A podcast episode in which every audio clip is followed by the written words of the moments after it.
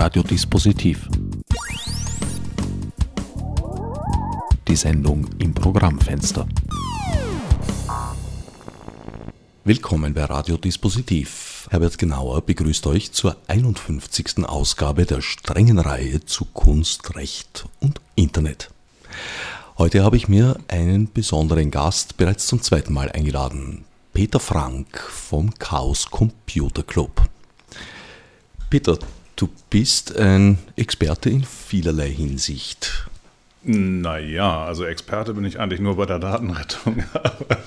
Aber ich kenne mich mit einigen Dingen aus, dank der langen Beschäftigung damit. Du bist auch Datenforensiker? Naja, Forensik äh, machen wir eher, mache ich eher ungern und nur unter bestimmten Umständen. In, in, erster Linie geht es darum, Daten wieder zu beschaffen, die durch widrige technische Verhältnisse abhanden gekommen sind. Und du warst zum Beispiel bei den Expertengruppen, die im Irak nach Atomkraftversuchsanlagen gesucht haben. Naja, das ist vielleicht nicht ganz korrekt. Ich war UN-Waffeninspektor und da auch nicht für die, äh, zumindest nicht ausschließlich für die äh, Nuklearabteilung tätig, sondern halt, äh, da, ging, da ging es in der Tat um computerforensische Themen. Das heißt also, Hinweise in IT-Systemen zu suchen und zu dokumentieren. Das war vor dem Zweiten Irakkrieg. Ja, das war Ende 2002, Anfang 2003. Also ist jetzt gerade mal gute zehn Jahre her. Und wie war euer Befund? Habt ihr Beanstandungen gefunden? Naja, der ist ja, der ist ja in aller Öffentlichkeit breitgetreten worden, der Befund, und äh, ist ja dann letztlich auch von den US-amerikanischen Inspektoren im Nachhinein nach dem Krieg bestätigt worden. Dazwischen lag allerdings der Krieg. Jo, aber ich meine jetzt da, äh, in dem Krieg wird sich der Zustand sicherlich kaum geändert haben. Also gerade weil eben der Befund in Bezug auf die einstiegen UN-Resolutionen ja negativ war. Damit sind wir bei einem der möglichen Themen für die heutige Sendung. Die Drohnen. Das hm. war damals noch eine Vision eigentlich. Nein, nein, nein. Also äh, wir hatten zum Beispiel eine deutsche Aufklärungsdrohneneinheit schon im Irak, die damals schon diese kleinen ähm, Luna-Drohnen mitgebracht haben. Ne? Also insofern war das längst keine Vision, sondern durchaus gängige Praxis. Und auch die größeren US-Flächendrohnen gab es da auch schon. Und äh, auch äh, die U2-Aufklärer waren auch schon im Einsatz. Also das war da längst kein hypothetisches Thema mehr, sondern durchaus praktisch. Luna-Drohnen sind was? Ah, das sind so kleine Drohnen, die vom Katapult gestartet werden zum, zur Nahaufklärung. Das also das sind äh, Flächen, Flächenflugzeuge. Wenn man, das sieht ein bisschen aus wie ein Modellflugzeug. Zu Aufklärungszwecken. Genau, Aufklärungszwecke im Nahbereich. Die können also nicht sehr, nicht extrem lange in der Luft bleiben, fliegen meistens relativ tief und sind halt für die Nahaufklärung gedacht. Und waren ferngesteuert? Ja, da kommt halt ein entsprechendes Steuerungssystem mit dazu und die sind ferngesteuert. Also ich habe sie mir nicht so genau angeschaut, weil das halt, ja, das war für mich jetzt nicht so gerade relevant. Ich nehme mal an, dass die auch schon, sage ich jetzt mal, Wegpunkte abfliegen können. Ne, oder dass sie dann auch, die haben sicherlich auch, wenn man eine Funkstörung hat oder sowas wie eine Return-to-Home-Funktion. Inzwischen sind Kampfdrohnen auch dazugekommen. Ja, auch das war nicht ganz, die gab es dort auch schon. Also das ist ja, manche Drohnen sind halt so gestaltet, dass man sie wahlweise bewaffnen kann. Ein wichtiger Punkt ist, ob die Drohne ferngesteuert wird oder ob sie autonom fliegt. Es gibt Bestrebungen, Moratorien zu erzielen, um die autonome Steuerung von Kampfdrohnen zu verhindern. Hältst du das für realistisch? Tatsache ist, dass es sie schon gibt. Die Frage ist, ob man, äh, ob es welche, welche Art von internationaler Vereinbarung könnte dazu geeignet sein, eine Technologie, die bereits im Einsatz ist, wieder zurückzufahren. Nicht? Also ähm, da eine Einigung herbeizuführen, halte ich im Moment erstmal für relativ unwahrscheinlich. Gerade bei Kriegsgerät. Hältst du das überhaupt für möglich, das zu überprüfen? Überprüfen kann man es ohnehin nicht. Denn man sieht der Drohne ja nicht an, von wem sie gesteuert ist. Ob sie von einem Bordrechner gesteuert ist oder von irgendjemandem, der in irgendeinem fernen Land sitzt, das kann man der Drohne so ohne weiteres nicht ansehen. Und außerdem sind die Übergänge da auch vollkommen fließend. Denn ab wann ist denn eine Drohne autonom? Sagen wir mal, also Flight Controller müssen sie alle haben und die müssen auch alle eine Navigation äh, haben. Und es kommt auch immer mal wieder vor, dass sie den Kontakt zur Basis verlieren und in dem Moment bleibt ihnen nichts anderes übrig, als autonom ihren Flug fortzusetzen. Nicht? Also der, der, die soll ich sagen, die positivste Autonomfunktion ist, dass sie halt an ihren Startort zurückkehren. Das ist eine Funktion, die man ja auch bei Spielzeugdrohnen hat, nicht? die Return-to-Home-Funktion. Äh, da sind ja selbst Spielzeugdrohnen schon voll autonom. Die Idee wäre zum Beispiel, äh, den Code zu überprüfen, der die Drohne steuert. Nun denke ich mir. was, meinst du mit, was meinst du mit Code, der die Drohne steuert? Also es ist ja, man hat im Regelfall muss man, wenn man eine Drohne, wenn eine Drohne äh, aus der Ferne pilotiert wird, nicht? also ein, ein RPV, ein Remotely Piloted Vehicle ist, dann braucht man irgendeine Art von, von äh, Verbindung von dem Kontrollzentrum hin zu dem Fluggerät. Und äh, diese ist im Falle von, von äh, militärisch genutzten Drohnen mit Sicherheit verschlüsselt und äh, möglichst störsicher ausgelegt. Und insofern sage ich jetzt mal, da gibt es so einen äh, Wellensalat, da jetzt also genau herauszufinden, auf welcher Frequenz nun diese Drohne äh, äh, von wem nun ferngesteuert wird oder nicht, das halte ich für eine relativ schwierige Aufgabe in der Praxis. Ne? Zumal man sie ja, ich meine jetzt also so eine Drohne zu identifizieren, wenn sie keine Identifizierungsmerkmale auf der Außenhaut trägt oder keine, keine anderen Identifizierungsmerkmale, dann ist das auch ausgesprochen schwer, die irgendjemandem zuzuordnen. Die Idee, die Betreiber eines solchen Moratoriums haben, ist äh, einfach die Steuerungsprogramme unter Kontrolle zu halten. Aber ich denke mir, bei einer Drohne, die eben ferngesteuert wird, besteht eine Funkverbindung und insofern kann es auch kein gröberes Problem sein, da nachträglich halt noch ein bisschen Code nachzuschieben. Ja, was heißt Code nachzuschieben? Ich meine, viele Drohneneinsätze sind besonders deswegen beliebt, weil diese Dinger so schwer zu erkennen sind. Also ich kann mir nicht vorstellen, dass es in der militärischen Logik äh, sinnvoll ist, diese schwere Erkennbarkeit durch ein Identifikationsmerkmal zu reduzieren oder, oder ne? also das, das müsste ja im Grunde genommen dann absichtlich von demjenigen, der das Gerät gestartet hat, müsste das implementiert werden. Und da habe ich einfach so meine Zweifel, dass die Drohnenoperatoren äh, das besonders gut findet, wenn man ihre Fluggeräte leicht identifizieren kann. Und auch damit ja letztlich auch ihren Aufenthaltsort.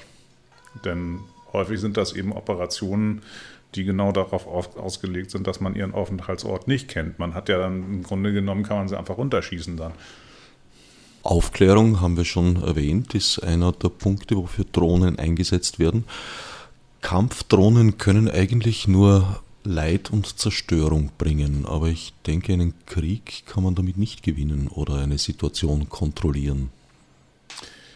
Oh, da wäre ich jetzt vorsichtig. Ich bin zwar, ich habe überhaupt gar keine, ich habe keine Ahnung von irgendwelchen militärischen Strategien. Ich habe selbst äh, zum Glück nie in irgendeiner militärischen Einheit äh, dienen müssen. Und insofern sind meine Kenntnisse über diese Technik rein theoretisch. Aber es ist durchaus vorstellbar. Ich, ich kann mir durchaus eine, Situ eine Gefechtssituation vorstellen, die, äh, sage ich jetzt mal, mit zum Beispiel mit schwarmfähigen Drohnen einer der Kontrahenten für sich entscheiden kann. Also das, das sehe ich durchaus nicht als ungewöhnlich, gerade weil eben auch äh, sehr gezielte Einsätze möglich sind. Ne? Ja, und das ist ja auch, auch gerade, sage ich jetzt mal, das, wo einem wo sich an die Nackenhaare aufstellen, wenn man sich vorstellt, dass eben, sage ich jetzt mal, wenn man das Ganze mal ein bisschen kleiner skaliert und die nur noch so groß sind wie ein Daumennagel, das sind genau die Visionen, bei denen einem Angst und Bange wird. Ne? Solange das große, schwere, teure Geräte sind, fällt der Einsatz noch nicht ganz so leicht. Aber wenn das kleine, billige wenn man diese Dinger, wenn man Drohnen 100 Stückweise klein und billig einsetzen kann, dann ist natürlich auch die Hemmschwelle wesentlich niedriger. Allerdings können die natürlich auch nur entsprechend geringe Traglasten transportieren. Ja, aber um jetzt sagen wir mal individuelle Zielpersonen ins Jenseits zu schicken, äh, reicht im Grunde genommen eine minimale Traglast. Also da würde, eine, da würde eine, ein, ein Gerät in der Größe einer Biene ausreichen. Und wie wir seit einigen Wochen wissen, kann man ja schon mit den Drohnen, die bei Konrad zu haben sind, ganz schön etwas auslösen. Ja, und, und nicht nur dort, sondern eben man hat jetzt auch von vielen äh, politischen Demonstrationen, hat man jetzt auch schon eine ganze Menge Drohnenüberflugfilme auf YouTube gesehen, wo eben man über die, über, ja, wo man eben aus der Luft alle möglichen Situationen abbilden kann. Das sind meistens private gewesen und da kann man sich halt vorstellen, dass die militärischen durchaus eben aufgrund ihrer fast beliebigen Finanzierung da noch ganz andere Gerätschaften im Einsatz haben. Nicht? Und äh, also man, wenn man von da oben einen Film machen kann von der Menge, dann kann man eben auch, dann ist es nicht schwer, sich vorzustellen, was man da noch alles kann, wenn man da oben drüber fliegt. Ein wahr gewordener Albtraum. Genau. Siehst du da ein Exit-Szenario, ein mögliches? Ähm, tja, Gott. Also, die Menschheit wird mit diesen Geräten leben müssen. Und ähm, ich kann mir kaum vorstellen, dass, das, äh, dass es da ein Zurückgeben wird. Also werden wir wohl oder übel uns tatsächlich international einigen müssen, werden wir versuchen müssen, eben einige, einige Waffen, Sperrverträge oder was auch immer oder einige Übereinkünfte zu treffen, um eben das Ausufern im militärischen Bereich einzudämmen. Und wir müssen dabei aber sehr vorsichtig sein, dass wir damit nicht das genaue Gegenteil erreichen und äh, im privaten Bereich, also da, wo, sage ich jetzt mal, kreative Leute damit spielen, dass die davon eben nicht erfasst werden. Das ist sehr wichtig, weil wenn eben diese Technik sozusagen zu sehr Herrschaftstechnik wird, dann ist das, äh, ist das, eher, ist das eher eine schlechte Entwicklungsrichtung. Ich meine, es muss eigentlich Volkstechnik bleiben. Ja, aber darin liegt ja auch genau die Gefahr, dass die Dinger ja eben nicht, wie manche Leute glauben, hochtechnisiert sein müssen. Natürlich gibt es diese Varianten auch. Aber naja, die, die, ich sage jetzt mal, die privat betriebenen Drohnen sind, würde ich jetzt mal nicht als, als Low-Tech bezeichnen. Also da, was da alles mitfliegt, das ist beachtlich. Nicht? Keine Technologie, die sich jetzt nur eine Supermacht leisten könnte. Genau, genau. Und das ist, äh, ich sage jetzt mal, das ist ja gerade, was ich meinte, dass, dass wir weiterhin dass auch die, die, äh, die Bürger weiterhin an dieser Technik forschen können müssen. Und deswegen muss man beispielsweise jetzt mit gesetzlichen Regelungen sehr vorsichtig sein, denn die Erfahrung hat gezeigt, dass man damit meistens die Bürger trifft und nicht die, äh, und nicht die Militärs, weil die sich meistens einer, also weil die meistens von solcher Gesetzgebung ausgenommen sind. Nein? Also eine offene Baustelle. Ja, auf jeden Fall, auf jeden Fall. Das ist ja auch eben, die Drohnen sind ja nicht das einzige Thema. Also nehmen wir mal autonom fahrende mh, hm, Straßenfahrzeuge beispielsweise. Da ist ja das gleiche Thema, äh, nämlich wen trifft denn eigentlich die Verantwortung für Softwarefehler beispielsweise? Also nehmen wir mal an, irgend so ein Fahrzeug äh, verursacht einen Unfall aufgrund eines Softwarefehlers und ich bin nun zufällig der arme Kerl, der da drin gesessen hat als verantwortlicher Fahrer. Ich habe ja schon heute gar keine Möglichkeit zu ergründen, wie es zu diesem Unfall gekommen wird. Ein normales Gericht wird heutzutage sagen, du Fahrer, du verantwortlich, Thema durch. Nicht? Aber in Wirklichkeit sage ich jetzt mal, also gerade, ich habe ja auch ein relativ neues Auto, das lenkt alleine, das bremst alleine, das gibt alleine Gas, das äh, da gibt es überhaupt gar keine direkte Verbindung zwischen dem Fahrer und dem, dem restlichen Gerät. Also das ist, äh, also im Grunde genommen könnte man dieses Gerät mit Software am Fahrer vorbeisteuern, problemlos. Na, ich denke mir, wenn du nachweisen könntest, dass ein Unfall durch technisches Versagen zustande kam, wäre das schon eine andere Situation. Genau, aber das kannst du nicht, weil nämlich alle diese Steuergeräte und die Software da drauf als äh, Betriebsgeheimnis der Hersteller betrachtet wird und du deswegen niemals auch nur den Quellcode anschauen dürfen wirst. Und dann stellt sich eben noch die Frage, ja, welche Version war denn auf deinen 100 Steuergeräten gerade installiert? Äh, auch da gibt es heute keinerlei Mechanismus, um beispielsweise festzustellen, welche Software in meinem Auto gerade auf den 100 Steuergeräten läuft. Das hab, da habe ich als verantwortlicher Fahrzeugführer keinerlei Möglichkeiten, das auch nur im Ansatz festzustellen, was da läuft. Das ist auch nicht unbedingt der Punkt, aber eventuell wäre es notwendig, eine standardisierte Logfile-Aufzeichnung einzuführen, ähnlich wie die Blackbox bei Flugzeugen. Naja, aber was steht denn dann drinnen in dem Logfile? Außerdem muss man bei Logfiles immer ganz, ganz vorsichtig sein, denn die können sehr schnell die äh, informationelle Selbstbestimmung des Einzelnen technisch aushebeln.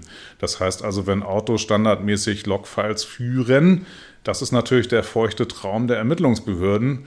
Dann kann man ja einfach aus dem, aus dem Fahrzeug heraus ventilieren. Da kann man ja im Prinzip jeden einzelnen Verstoß wunderbar nachlesen. Und äh, insofern sind Logfiles auch eine schwierige Sache. Und außerdem, wenn diese Logfiles eben von einer, sagen wir mal, von einer Software geschrieben werden, die, sage ich jetzt mal, absichtlich eine Funktion hat, die zum Nachteil des Fahrzeugführers geeignet ist, dann wird die natürlich auch das Logfile entsprechend schreiben. Die wird dann natürlich auch, sagen wir mal, wenn das Auto jetzt einfach dir die Bremse abgestellt hat in, eine, in, einem, äh, in einer ungünstigen Situation, dann wird im Logfile natürlich drinstehen, du hast nicht gebremst. Stichwort Schubumkehr. Ja, ja, und das ist, das ist dann, da hilft dir das dann nämlich genau gar nicht, sondern das Einzige, was dir vielleicht helfen würde, um dich selber zu entlasten, ist, wenn du Zugriff auf alle Software hättest, die da drauf laufen würde, dass du dann zumindest dieser Situation simulieren könntest anhand der, anhand der Software auf deinen Steuergeräten und dann eben nachvollziehen kannst, aha, unter solchen Umständen beispielsweise kann es zu einer Situation kommen, wo die Software sich zu deinem Nachteil verhält. Wie gesagt, also Stichwort Schubumkehr, da war die Software dann am Prüfstand und es ist trotzdem nie eindeutig gelungen, die Ursache herauszufinden. Ach so, ja, Geschichte. ich dachte jetzt, ich dachte, ich hatte ja nun auch schon mal einen Schubumkehr mit, mal, mit einem anderen Auto, wo mir halt das ABS meine Bremsen weggenommen hat. Tatsächlich ist dir passiert. Ja. Ja, das war halt, äh, wenn man mit einem Allradauto mit durchdrehenden Rädern durch die Gegend fährt und danach versucht zu bremsen, dann denkt das ABS natürlich, alle vier Räder drehen 60, also wird das Auto wohl 60 fahren, auch wenn es nur Schrittgeschwindigkeit fährt. Und wenn man dann in die Bremse haut, stehen natürlich alle vier Räder auf einmal, theoretisch, weil sie dann eben tatsächlich nur noch mit Schrittgeschwindigkeit drehen. Und dann denkt das ABS natürlich, uh, ich habe hier blockierende Räder, ich muss mal die Bremse wegnehmen. Also wenn ich da nicht die Schubumkehr gewählt hätte, wäre ich da auch in eine Reihe Autos reingesammelt. Und das ist halt, ja, das, es gibt eben solche Betriebszustände, man kann eben daran sehen, dass das Zeug nicht unfehlbar ist, weil eben das ABS kennt die Geschwindigkeit des Fahrzeugs über Grund nicht, sondern es äh, versucht sie herauszufinden von den vier Drehzahlsensoren der Räder. Und äh, ja, und wenn man mit einem Allradauto mit Spaß mit durchdrehenden Rädern durch die Gegend fährt, kann das eben ein total irreführender Wert sein. Hast du das Auto mutwillig in diese Ausnahmesituation manövriert oder ist das passiert aufgrund Naja, selbstverständlich. Ich habe mir natürlich keine Gedanken drüber gemacht. Also das ist halt im Winter möchte man natürlich mit so einem Jeep auch mal Spaß haben. Und dann ja, fuhr ich eben in dieser Situation mit wirklich ausgesprochen niedriger äh, Geschwindigkeit auf eine Kreuzung zu und äh, versuchte zu bremsen. Und das gelang eben aufgrund dieses Fehlverhaltens von dem zugegebenermaßen noch etwas altbackenen ABS, ich habe das mit einem modernen nicht ausprobiert, äh, äh, dazu, dass das Auto einfach nicht mehr gebremst hat. Und hast du einen Fehlerbericht an den Hersteller geschickt? Das ist auch das Problem, dass die Hersteller sich dafür überhaupt nicht interessieren. Das ist denen vollkommen egal. Die sagen, ja, also bisher hat sich noch kein Kunde darüber beschwert. Bisher ging das immer alles. Ne? Du bist in einer, Aus du bist in einer aussichtslosen Situation, was die Beweislage angeht. Du würdest dir als Ausweg ein Open Source Auto wünschen. Ja, wenn es das zu kaufen gäbe, dann wäre ich der erste Käufer. Wir zwei sind ja bekanntlich äh, die Jolla User Group Österreich. Vielleicht lässt sich das auf die Mobilität auch noch ausweiten. Naja, es gibt da ja durchaus auch Initiativen von Open Source Projekten. Also es gibt auch schon Open Source Steuergeräte, Motorsteuergeräte. Und ähm, äh, ich glaube, dass das im Wesentlichen über den Weg des, des äh, sozusagen Aftermarket kommen wird. Denn äh, heute hat man zunehmend das Problem, dass es für Steuergeräte, die schon in etwas gealterten Fahrzeugen drin sind, eben keine Updates mehr gibt. Es gibt da keine, ja, es gibt keine Ersatzteile, keine Updates, kein nichts. Wenn man einen Fehler in einem Motorsteuergerät von einem älteren Auto hat, bleibt einem dann, wenn einem der Hersteller nicht helfen will, am Ende nur noch das Auto wegzuschmeißen. Oder das Steuergerät rauszurupfen und irgendwas Alternatives einzubauen. Und ich glaube, über den Weg werden wir noch eine ganze Menge Open Source Steuergeräte in der Zukunft sehen. Denn äh, manchen Leuten wird es sicherlich nicht gefallen, ihr einwandfrei funktionierendes Fahrzeug wegzuwerfen, nur weil der Hersteller dieses weitergegangen ist im technischen Bereich und das sich für den alten Kram nicht mehr interessiert. Ich finde ja nach wie vor das Konzept Trabi sehr, sehr charmant. Ein Werkzeugkoffer, man kann das gesamte Auto zerlegen, wieder zusammenbauen und reparieren. Ja, das ist, äh, das klingt total romantisch und ich habe ja auch sehr viel geschraubt in meiner, in meinem früheren Leben. Äh, das wird aber nicht passieren, weil schon die Emissions- und Umweltvorschriften dafür sorgen, dass man mit einem rein mechanischen Fahrzeug sehr schwer nur noch oder wahrscheinlich überhaupt nicht mehr einhalten kann, diese, diese gesetzlichen Vorschriften. Und dadurch sind wir im Prinzip zur Nutzung dieser elektronischen Helfer verdammt, die eben beispielsweise Messungen im Abgas vornehmen können und darauf dann eben die Motorsteuerung verändern und ähnliches. Das heißt, die Elektronik spart Schadstoffausstoß und auch Kraftstoff, Treibstoff. Ja, darüber kann man streiten. Also ja, ja, im Großen und Ganzen äh, ist das so richtig. Ich sage allerdings immer, also weil das eben auch aus meiner eigenen Erfahrung äh, des Elektronikeinsatzes hervorgeht, ich nutze Elektronik oder ich nutze Computertechnik, Mikrocontrollertechnik häufig, weil es einfach billiger ist. Und natürlich sieht die Industrie das ganz genauso. Wenn man das in Stückzahl äh, produziert, kostet es halt nichts ich, ich möchte, ich würde fast mal behaupten, dass heutzutage eine, einen anständigen Vergaser zu konstruieren teurer ist als, als eine Einspritzanlage samt Software und Pumpe und allem Dreck. Das Problem aller Softwaresysteme, die wir heute benutzen, also nicht nur der Softwaresysteme, sondern auch der darunterliegenden Hardware, ist, dass sie auf äh, möglichst viele Funktionen optimiert sind, aber nicht darauf optimiert sind, dass vorhersehbar ist, was sie tun. Und äh, das ist ein, ein grundlegendes Designproblem von aller, von, von jeglicher gängigen Informationstechnik, dass man äh, eben mehr Wert gelegt hat darauf, möglichst viele Features auszuliefern, als äh, einen vorhersehbaren oder belegbaren Systemzustand zu liefern. Und äh, da ist äh, meiner Meinung nach ist das ein grundlegender Designfehler in der gesamten Informationstechnik, der uns äh, mehr und mehr auf die Füße fällt. Und das, daran wird sich so schnell nichts ändern. Und das sind eigentlich, im Grunde genommen, sind das, sage ich jetzt mal, äh, mehr oder weniger hilflose Ausweichversuche, die wir da machen, indem wir uns eben, indem wir virtualisieren, für, jede, für jeden eigenen Anwendungszweck ein komplettes Betriebssystem ausliefern. Äh, eigentlich wäre das nicht nötig, wenn das System von ganz unten beweisbar wäre. Das heißt also, wenn man genau sagen könnte, wie sich ein System in jeder beliebigen vorstellbaren Situation verhalten wird. Und das ist bei heutigen praktisch vorhandenen Systemen schlichtweg nicht möglich.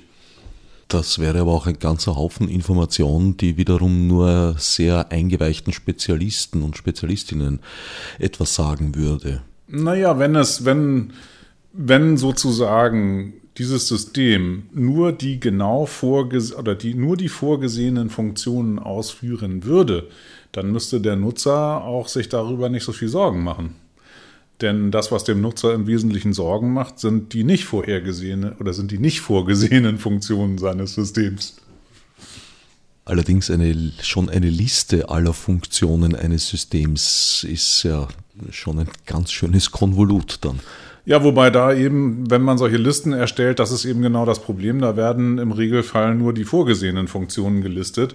Aber selbst Bei einem Prozessorchip, der in diesem System verbaut ist, also bei einer, bei einer CPU, gibt es häufig schon Befehle, die, äh, sage ich jetzt mal, nicht dokumentiert sind oder die einfach da sind, weil die Logik, die Halbleiterlogik es hergegeben hat. Das war aber nicht die Absicht des Designers. Also es gibt häufig undokumentierte Befehle in Prozessoren, die halt schon Dinge tun, die so nicht unbedingt beabsichtigt waren.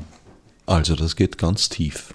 Ja, ja, das, das fängt bei der Hardware an. Es fängt bei der Schaltung an. Also es muss, ich sage jetzt mal, wenn die, wenn die Schaltung als solche nicht äh, belegbar funktioniert, ja, wie soll denn dann die ganze, der ganze gigantische Software-Stack obendrauf dann vorhersehbar funktionieren? Wie erklärst du dir, dass es so überproportional viele Windows-Viren gibt und im Verhältnis auch zur Verbreitung eigentlich sehr wenige Apple-Viren und noch weniger für Linux? Da muss man erstmal, da muss man bei den Leuten, die äh, solche Viren oder Malware generell produzieren, muss man verschiedene Gruppen auseinanderhalten. Also es gibt eben beispielsweise äh, ganze Staaten, die versuchen im großen Stil die gesamte Welt zu kartografieren und möglichst viele Systeme potenziell in, unter ihre Kontrolle zu bringen. Und dann gibt es eben andere Gruppen, das sind einfach gewöhnliche Kriminelle, die wollen möglichst viel Kohle mit möglichst wenig Aufwand rausholen. Und äh, da bietet sich Windows natürlich an, weil der Aufwand, Windows, sage ich jetzt mal, zu kompromittieren, relativ gering ist und der Output in Form von beispielsweise Zugangsdaten zu irgendwelchen Bankkonten relativ hoch ist. Und das ist dann einfach, wie soll ich sagen, das ist dann einfach eine wirtschaftliche Abwägung. Wie viel Mühe muss ich mir geben, das Ding aufzumachen? Wie viel Taler fallen unten raus? Dann landet man relativ automatisch dabei, dass man erstmal mit Windows anfängt. Weshalb ist der Aufwand bei Windows geringer als zum Beispiel bei Mac OS? Ich würde sagen, es ist eher, es ist eher die Verbreitung. Wo, wobei man eben sagen muss, dass bei macOS, der, der äh, macOS hat da mächtig, nachge, also mächtig nachgeholt, weil ja eben auch diese ganzen Mobildevices, die sind ja auch, die sind ja auch ungeheuer interessant. Zumindest für den kriminellen Teil der, also, also für diejenigen, die das aus Gewinnerzielungsabsicht machen, sind ja höchst interessant, weil eben da jetzt auch schon zunehmend sehr viele Bankgeschäfte drüber abgewickelt werden. Und ähm, das sieht man auch an der Verbreitung der iOS-Viren. Das ist also das und, und Trojaner, das steigt steil nach oben.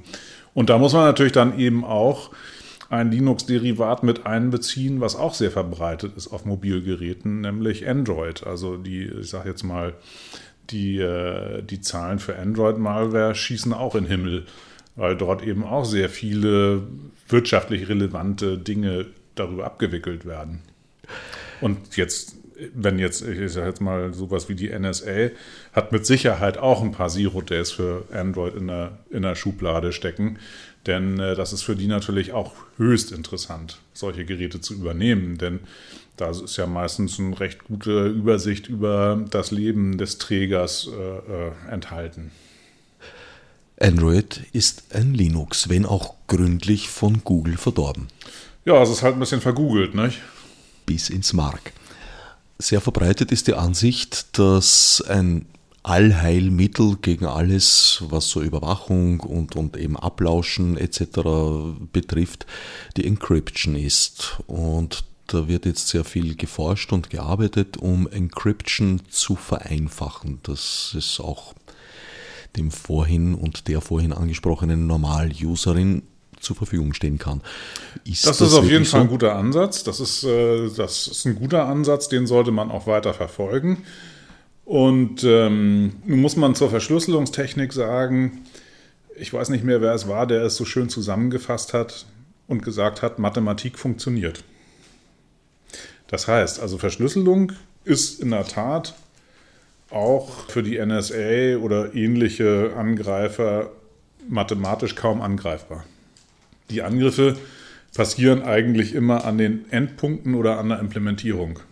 Das heißt also, die mathematischen Verfahren an sich, die halten schon dicht. Aber wenn ich eben, da kommen wir eben wieder dann zu, den, zu diesen äh, großen Software-Systemen und den schon den Prozessoren darunter, bei denen man nicht genau weiß, was sie tun und die, ganze, die ganzen Schaltungen. Äh, ist eben das gleiche Problem, wenn man äh, auf einem, auf einem gewöhnlichen, sage ich jetzt mal, äh, industriegefertigten Rechner oder Tablet oder, oder Telefon oder whatever äh, diese Dinge fährt, hat man eine ganze Menge Schwachpunkte. Also dann hat man eine ganze Menge Side-Channels, die möglicherweise dazu führen, dass die privaten Schlüssel abhanden kommen. Äh, man hat eine ganze Menge Angriffspunkte in den Betriebssystemen, in der Software, in der Hardware sogar. Also gerade bei Mobiltelefonen, da gibt es zum Teil die Möglichkeit, über den Baseband-Chip in den Speicher des äh, Applikationsprozessors zu schreiben. Und das ist natürlich, also das ist natürlich, sage ich jetzt mal, das ist sicherheitsmäßig ein Totalschaden. Aber es interessiert niemanden, denn davon wird das Gerät nicht weniger bunt und funktioniert trotzdem. Also man merkt ja in der Funktion das Problem nicht, sondern das sind einfach zugrunde liegende Techniken, die halt jegliche, jegliche Systemsicherheit oder eben auch alleine auch nur die Aufbewahrung der privaten Schlüssel ad absurdum führen. Aber die Mathematik, die funktioniert, das kann man festhalten. Und sicher ist, auch, oder ist es auch sicher, dass je mehr Leute Verschlüsselung einsetzen, desto weniger wird man das massenweise, das massenweise Durchsuchen von Kommunikation möglich machen. Ne? Also ich meine schon, es sollten grundsätzlich sollten sämtliche äh, Gespräche, also auch Audiogespräche, Telefonate, sollten grundsätzlich verschlüsselt sein. Sämtlicher E-Mail-Verkehr sollte grundsätzlich verschlüsselt sein. Äh, das ist keine Frage. Und für die Leute, die eben ein höheres Sicherheitsbedürfnis haben, stellt sich halt auch noch die Frage, ja, was habe ich denn da für ein System überhaupt drunter und, und wo sind da die Angriffspunkte? Verschlüsselst du alles? Ich würde sagen, den größten Teil den größten Teil. Also nun ist es natürlich so, dass jemand, der, wie soll ich sagen, ja, 30 Jahre in der Hacker-Community unterwegs gewesen ist, da haben wir natürlich, das haben wir schon in den 80er Jahren haben wir schon unsere Kommunikation verschlüsselt. Nicht? Da ist das natürlich äh, so, so, selbstverständlich wie nur irgendwas. Nicht? Da ist das, das ist halt im Blut.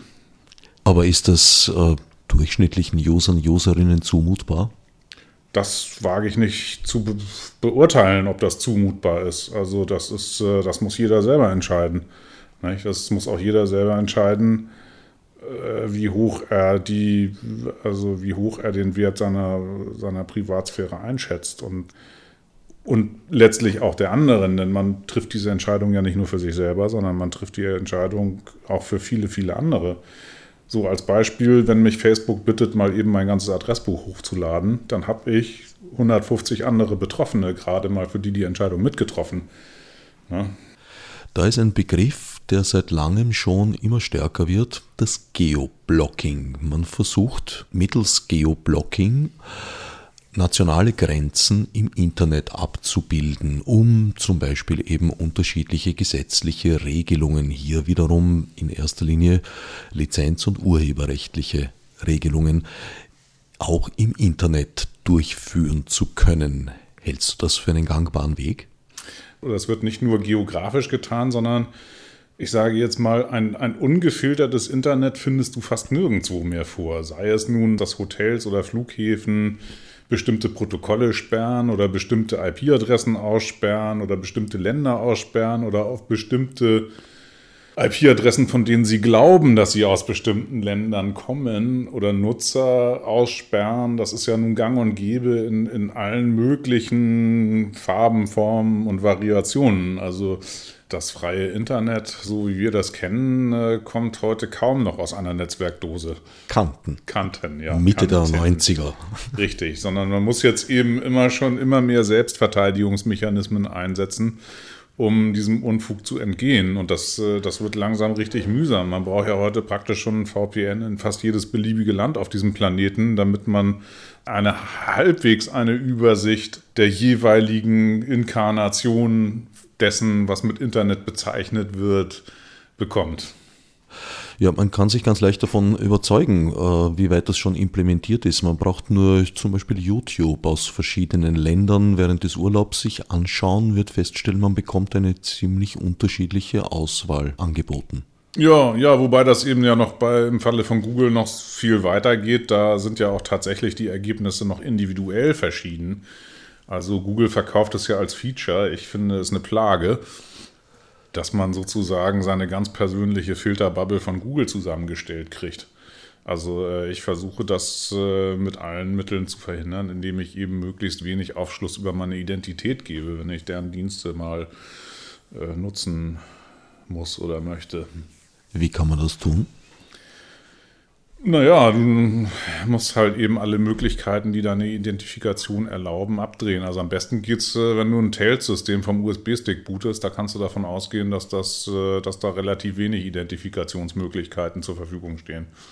Gibt es auch weniger aufwendige Möglichkeiten, die jetzt dem User oder Userin daheim zugänglich sind? Leider kaum. Also da der User oder die Userin, mit, mit denen du wahrscheinlich oder die du wahrscheinlich im Sinn hast, äh, überwiegend Betriebssysteme von äh, Microsoft oder Apple einsetzen, befürchte ich, dass das Abdichten der Identifikationsmöglichkeiten unter Weiterbenutzung dieser Betriebssysteme eine eigene Sendung wäre. Ich glaube, das können wir nicht mal eben so kurz abhandeln. Also wenn wir den Leuten wirklich einen Rat geben wollen, dann geben wir ihnen den Rat, sie sollen doch bitte dann Tails booten. Dann haben sie das ganze Problem nicht. Wie verhält sich das bei den verbreiteten Linux-Derivaten, Ubuntu zum Beispiel? Naja, nicht viel anders, weil eben die Browser, also die Browser sind ja, das sind ja Software-Monstren. Das sind ja, keine Ahnung, das sind ja Hunderttausende von Zeilen von Code, um alles Mögliche zu tun. Also ein Browser ist ja heute schon fast ein Betriebssystem, was man sehr schön auch an dem Mobilbetriebssystem Firefox OS sehen kann. Das ist sozusagen dann einfach nur der nächste Schritt dass der Browser das Betriebssystem ist und schon äh, man eigentlich nur noch einen Hardware-Treiber drunter tun muss. Und dementsprechend komplex sind diese Software-Systeme auch. Und das, also ich sage jetzt mal, einen Browser, einen Browser abzudichten, das ist eine Wissenschaft für sich und wird wahrscheinlich niemals zum 100%igen Erfolg führen. Das heißt, die Annahme, wenn ich Linux-Systeme einsetze, bin ich da auf der Seite der Guten, ist eine Illusion. Naja, man ist sicherlich auf der Seite der Guten, aber man ist nicht, äh, man ist äh, nicht äh, untrackbar damit, nicht? sondern alleine die Tatsache, dass man Linux-System einsetzt, das äh, plappert der Browser bei jeder Gelegenheit äh, aus. Nicht? Also schon in seinen, in seinen Request-Headern steht schon, steht's eh schon drinnen. Und insofern, sage ich mal, ist jetzt der, der alleine der Einsatz von Linux aus Sicht der mh, hm, Verschleierung der eigenen Identität äh, noch nicht ausreichend hilfreich. Aber natürlich sind Open Source Systeme jetzt, damit ist man, ist man natürlich eher bei den Guten als bei den anderen Systemen, aber aus anderen Gründen. Nicht, wie, nicht so sehr wegen der Anonymität. Zurück nochmal zum Geoblocking. Mir kommt es ein wenig vor, als hätte man Gutenberg seinerzeit gesagt, lieber Gutenberg, der Buchdruck, die bewegliche Letter, eine super Erfindung. Du darfst auch drucken, worauf du möchtest, nur auf nichts Bewegliches, auf Straßen, auf Bäume, auf Häuser, auf Berge, aber ja nicht auf Papier oder auf etwas, was sich transportieren lässt. Ähnlich kommt mir diese Beschränkung gegen die Natur, gegen den Charakter des Mediums gerichtet beim Internet vor?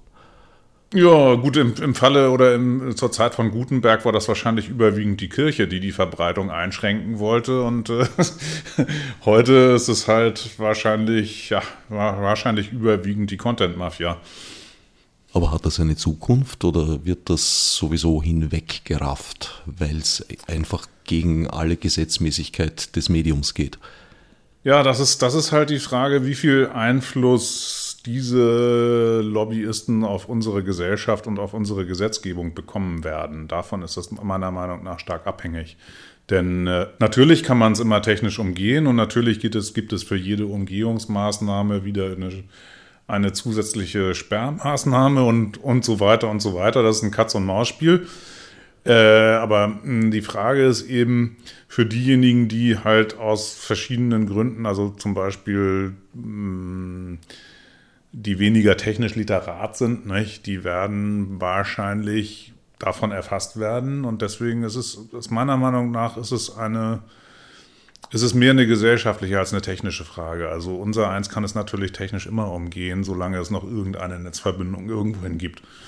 Das heißt, wir haben eigentlich eine, eine soziale Problemstellung, die ja bekanntlich selten rein mit technischen Mitteln zu lösen sind die Technik wird als so eine Art, wie soll ich sagen, als so eine Art Schlachtfeld dafür benutzt. Nicht? Die, also jeder versucht oder, oder gerade eben die Interessenvertretungen versuchen natürlich mit allen Mitteln, also die Lobbyisten versuchen mit allen Mitteln, ihre Vorstellung äh, technisch zu implementieren und erreichen damit wahrscheinlich sogar äh, eine ganze Menge Nutzerinnen und Nutzer, der Art, wie wir sie vorhin schon besprochen haben. Und ähm, sie werden aber eben, solange sie nicht die, die Verbindung komplett kappen, es nicht verhindern können, dass sich die Daten ihren Weg suchen. Gestalterisch sehe ich eher Juristen und Juristinnen beteiligt als Technikerinnen. Also zum Beispiel die Unterscheidung zwischen Streaming und Download ist ja eigentlich eine juristische Idee, die technisch ja dann umgesetzt wurde, aber eigentlich mit der Kirche ums Kreuz, wie man so schön sagt. Naja, die Juristen, die Juristen kommen erst an zweiter Stelle. An erster Stelle kommen die Lobbyisten, die halt bei den Politikern da zu Hunderten immer auf dem Schoß sitzen, ob nun in Brüssel, in Wien oder Berlin. Nicht? Äh, damit fängt ja alles an. Also die, die gesetzgebende Komponente, die ist ja noch vor der Umsetzung durch irgendwelche Richter da. Nicht? Und da werden eben beispielsweise ganze Gesetzentwürfe von irgendwelchen Interessengruppen vorformuliert und dann von einem Parlamentarier zur Abstimmung eingebracht. Und das ist natürlich nicht die Art von Gesetzgebung, die dazu führt, dass dort das umgesetzt wird, was die Bürger sich wünschen. Allerdings die Vorformulierer sind natürlich auch Juristen und Juristinnen. Ja, ja, aber die stehen dann eben äh, meistens im äh, Sold. Im Sold von, äh, von irgendwelchen Interessenträgern. Spätestens seit Edward Snowden ist, glaube ich, den allermeisten klar, dass wir schon sehr tief in eine Überwachungsgesellschaft hineingeraten sind. Siehst du da einen Weg heraus oder hindurch? Naja, es, es, es äh, alle sagen, ja, ja, haben wir ja schon immer gewusst, aber keiner zieht die Konsequenz. Was wäre eine mögliche Konsequenz? Naja, also ich meine jetzt, wenn die Leute sich dann weiterhin, sage ich jetzt mal, wenn, wenn Leute weiterhin ihrem Unmut äh, über Facebook-Gruppen Ausdruck verleihen, dann meine ich, haben sie irgendwas nicht verstanden. Naja, wieso? Da liest ja Facebook mit. Also insofern kommt das schon an die richtige Adresse gewissermaßen. Ja, aber es hat keine Auswirkungen. Was hätte Auswirkungen? Es hätte Auswirkungen, wenn sich Leute zum Beispiel dazu zusammentun würden, für solche Systeme mit was anderem als mit Daten zu bezahlen, zum Beispiel mit Geld. Also das ist ja nicht so, dass das Rocket Science ist, was die Googles und Facebooks und, und Amazons dieser Welt da treiben. Das ist normaler Stand der Technik. Sowas kann man auch hinprogrammieren wenn man entsprechende Manpower zur Verfügung hat. Und Manpower heißt, da sind Leute, die wollen auch vielleicht mal ein Würstel essen und äh, mal ein Bier trinken. Und das heißt, die müssen natürlich von irgendwas leben. Und dann stellt sich halt die Frage nach dem, wo kommt das Geld her? Und äh, ja, und die Frage lasse ich jetzt einfach mal so im Raum stehen. Bei den, äh, sage ich jetzt mal, Hauptplayern, den amerikanischen, ist es klar, wo das Geld herkommt.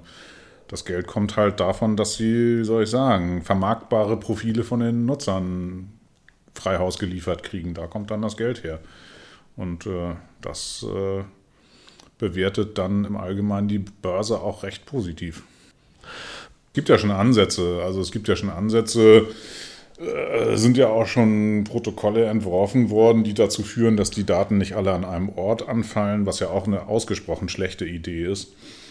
Äh, also nicht zentralistisch organisiert sind. Und äh, es scheitert immer wieder, es scheitert einfach immer nur an der Finanzierung, weil es eben, wenn man das Geschäftsmodell Service gegen Daten, also Service gegen persönliche Daten, ausschließt, dann bleibt eigentlich kaum noch ein Geschäftsmodell über, außer der Benutzer zahlt für den Service.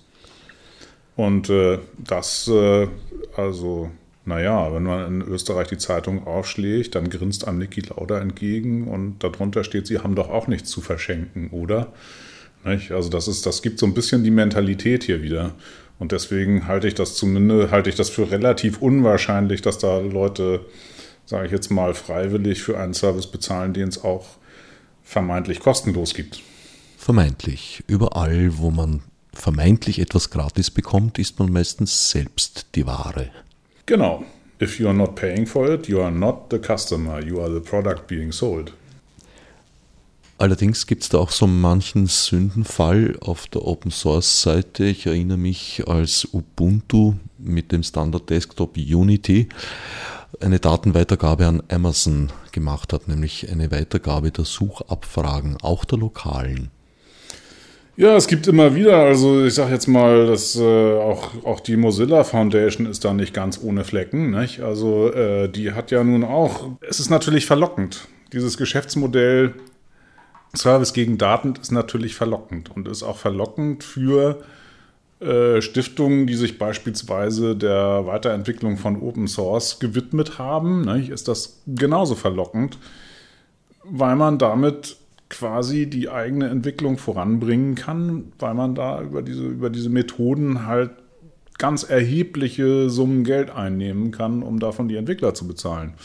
Und äh, ja, insofern tauchen solche Dinge immer wieder mal auf.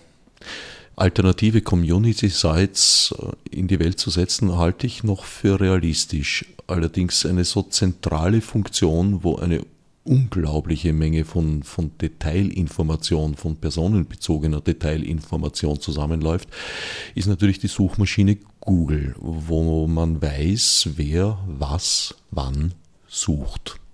Naja, Google ist ja nicht nur eine Suchmaschine, sondern ich sage jetzt mal, äh, Google ist ja also ein, ein, hat ja Fantastillionen von verschiedenen Services und sie versuchen ja nun wirklich jedes hinterletzte Bit von Nutzerinformationen einzusammeln und sei es nur über ihre, über ihre ähm, Tracking-Dienste wie Analytics oder sowas. Nicht? Also Analytics schreibt ja, ohne dass du irgendwie mal mit Google jemals Kontakt gehabt hast, deine gesamten, zumindest deine gesamten Webbewegungen mit. Und das ist ja nur ein, das ist ein Beispiel von Hunderten. Beschränken wir uns mal auf die Suchfunktion. Wieso gelingt es seit so vielen Jahren nicht, da ein gleichwertiges oder auch nur annähernd gleichwertiges Konkurrenzprodukt in die Welt zu setzen, egal ob Open Source oder proprietär?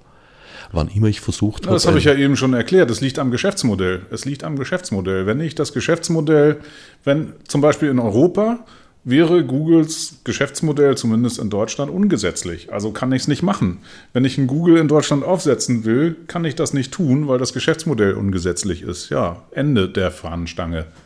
So, es könnte also höchstens irgendjemand aus einem Land, wo es sowieso egal ist und wo es keinen Datenschutz gibt, einen Konkurrenten aufmachen. Und was haben wir dann gewonnen? Also wenn du dieses Geschäftsmodell, ich sammle deine Daten ein und dafür kriegst du eine gescheite, äh, wie soll ich sagen, dafür kriegst du einen Suchmaschinendienst. Wenn dieses Geschäftsmodell nicht funktioniert, wo kommt dann die Kohle her? Sagen wir mal, die Gesellschaft hat erkannt, dass so etwas wünschenswert wäre und man würde das auf staatlicher Ebene EU-weit zum Beispiel finanzieren. Oh, ich glaube, das hat schon gegeben, das Projekt. Ich habe den Namen vergessen. Aber es gab schon mal irgendein Suchmaschinenprojekt. Das war aber natürlich äh, restlos unterfinanziert, weil man eben auch sehen muss, dass Google halt auf sozusagen auf ihre, auf ihre Kerndatenzapfstelle natürlich auch jährlich mehrere Milliarden Euro draufschmeißt. Und äh, die muss man erstmal irgendwo herhaben, ne? Aber theoretisch hielt es Und du. gerade bei den chronisch knappen Haushalten in Europa im Moment glaube ich kaum, dass das politisch durchsetzbar ist, ein paar Milliarden Euro auf eine Suchmaschine draufzuwerfen. Aber theoretisch hieltest du es für möglich. Ja, selbstverständlich. Also auch, wie gesagt, auch Suchmaschinen sind keine Rocket Science. Also äh, äh, Google hat da sicherlich alles getan, was man tun kann, weil das ja sozusagen auch, auch ihr Kernprodukt ist, wenn man so will.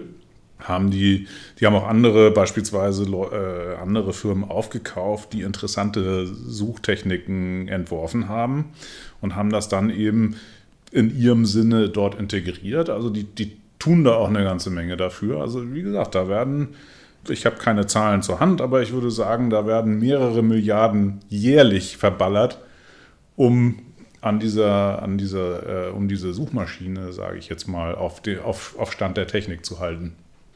Und da muss man natürlich, wenn man da eine Konkurrenz zu etablieren will, dann wird man wahrscheinlich ähnliche Beträge in die Hand nehmen müssen. Da braucht es mehrere Komponenten, um diese Vormachtstellung zu brechen.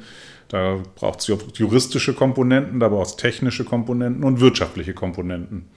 Und dass das alles zusammenkommt bei der gegenwärtigen Haushaltslage, halte ich für mehr als unwahrscheinlich. Kurz bis mittelfristig. Ja, was heißt mittelfristig? Also, ich weiß nicht. Also, ich, ich sehe es noch nicht. Zumal ich auch glaube, dass, also man könnte das ja, wenn überhaupt, nur über einen politischen Prozess äh, in die Wege leiten. Und der würde voraussetzen, dass ein signifikanter Teil der Bevölkerung sich des Problems bewusst wäre. Und das kann ich bis heute noch nicht sehen, wenn ich so äh, in Wien auf die Straße gehe. Also Aufklärungsarbeit leisten. Ja, und das äh, und sowas geht sehr, sehr langsam. Bis wenn, wenn es überhaupt je passiert, geht es sehr, sehr langsam, bis eine Gesellschaft sowas verinnerlicht hat. Also da würde ich mal so in zehn Jahresrhythmen eher denken. Das äh, ist die Frage, ob wir das noch miterleben. Fürs Erste siehst du diese doch unerfreuliche Situation also zementiert. Ja, vorläufig mal ja. Also da habe ich relativ wenig äh, Illusionen, dass sich das schnell ändern wird. Solange eben, solange die Leute, die diese Vormachtstellung oder die Unternehmen diese Vormachtstellung äh, heute haben, keine schweren Fehler machen. Ist natürlich nur eine Frage der Zeit. Bei IBM hat es allerdings so, ich glaube, 80 Jahre gedauert. Hast du einen Verhaltenstipp, eine Faustregel, was man als Durchschnittsuser, Userin tun kann, um mit gutem Gewissen die Segnungen des IT-Zeitalters nutzen zu können? Ja, naja, das sind die üblichen Sachen. Ne? Open Source Systeme benutzen, sich nicht auf, auf äh, den Deal Service gegen Daten einlassen, wo immer das geht, Kommunikation verschlüsseln, alle Techniken einsetzen, die man zu, zur Hand hat, Anonymisierung, und eben immer auch sehr aufmerksam zu prüfen, wer einem das aus welchem Grund anbietet. Was allerdings einen ziemlich hohen Zeitaufwand für Informationsbeschaffung inkludiert. Ja, naja, gut, also wenn man es geschenkt haben will, dann muss man halt zu Google gehen. Da gab es mal so ein schönes Bild, nicht? Wo, so, wo so zwei Schweine sich unterhielten und gesagt haben: Mensch, hier im Stall ist es schön warm und wir kriegen jeden Tag was zu essen. Und, und das ist doch eigentlich super hier. Ne? Also, also alles und, und alles umsonst. Ja, und irgendwann wird man halt geschlachtet. Noch nie ging es uns so gut wie heute, sagte die Gans zum Karpfen zwei Tage vor Weihnachten. Genau. Ich danke Peter Frank vom Chaos Computer Club für das Gespräch.